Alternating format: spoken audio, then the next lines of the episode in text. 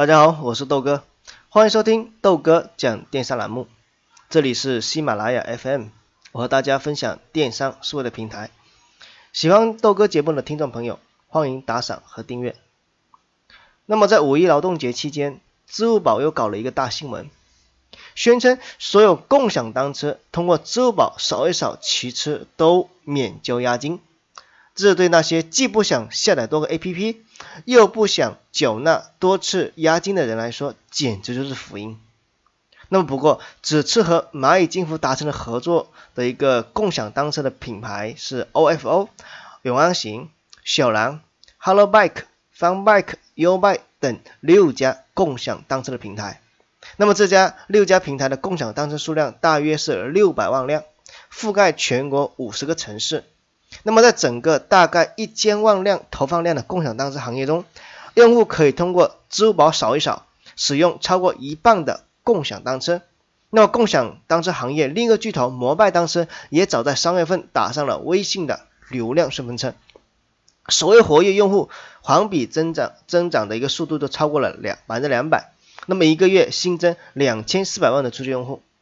由此，共享单车的战场已经演变成了阿里和腾讯的战场。所以说，豆哥今天就给大家聊一聊 OFO 和摩拜是否会合并的问题。那么同时，豆哥在下面有有奖问答的环节。如果说你对这件把你对这件事情的看法说出来，豆哥会选择啊内容比较好的给予现金红包的奖励。好，那么首先我们来看一下这里面两大阵营，包括阿里和腾讯。阿里的阵营现在有 OFO、永安行、小蓝、Hello Bike、Fun Bike、U Bike 五六个啊共享单车平台，而腾讯只有一个 U 摩拜，对不对？那么同时，共享单车市场的竞争也逐步从线下转移到线上，各个玩家也改变了此前单纯增加投放量的方式来进行用户拓展路子，而是通过大量的大流量 APP 进行线上导流，从而实现共赢。这样不仅能够降低用户使用的门槛的这种方式和方法，同时也能够提高用户使用共享单车的频率。但是话说回来啊，没有永远的敌人，只有永远的利益。那么当资本参与到一定程度之后，合并也会变得在所难免。那么现在靠阿里的 OFO 以及靠腾讯的摩拜，像极了之前滴滴和快滴，我不知道大家有没有这个印象。因为之前滴滴和快滴打的是非常的凶猛啊，豆哥就是啊，当时我就亲眼见证了整个过程。今天你便宜一块钱，明天我便宜一块五，明天你便宜一块五，我后天便宜两块钱，谁也不服谁。那么最后还还不是选择了强强联合？所以而这一次的战役也会延续之前的情况啊，这是豆哥的一个认为。那不过呢，需要指出的是。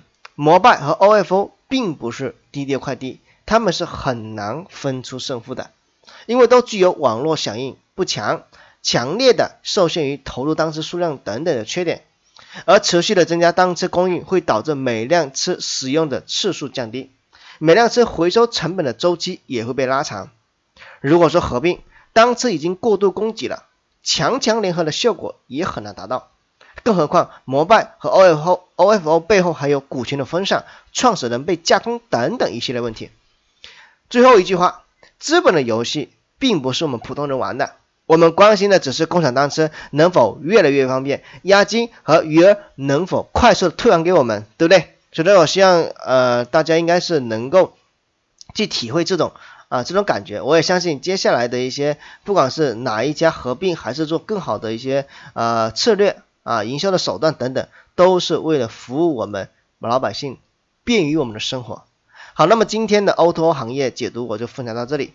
电商路漫漫，豆哥来相伴。如果说想跟我交流的，可以直接加我的微信号四七六零七八二四零，加我备注喜马拉雅，我们一起交流啊。同时也可以分享给你身边需要的人，让他们少走弯路啊。我们明天再见，拜拜。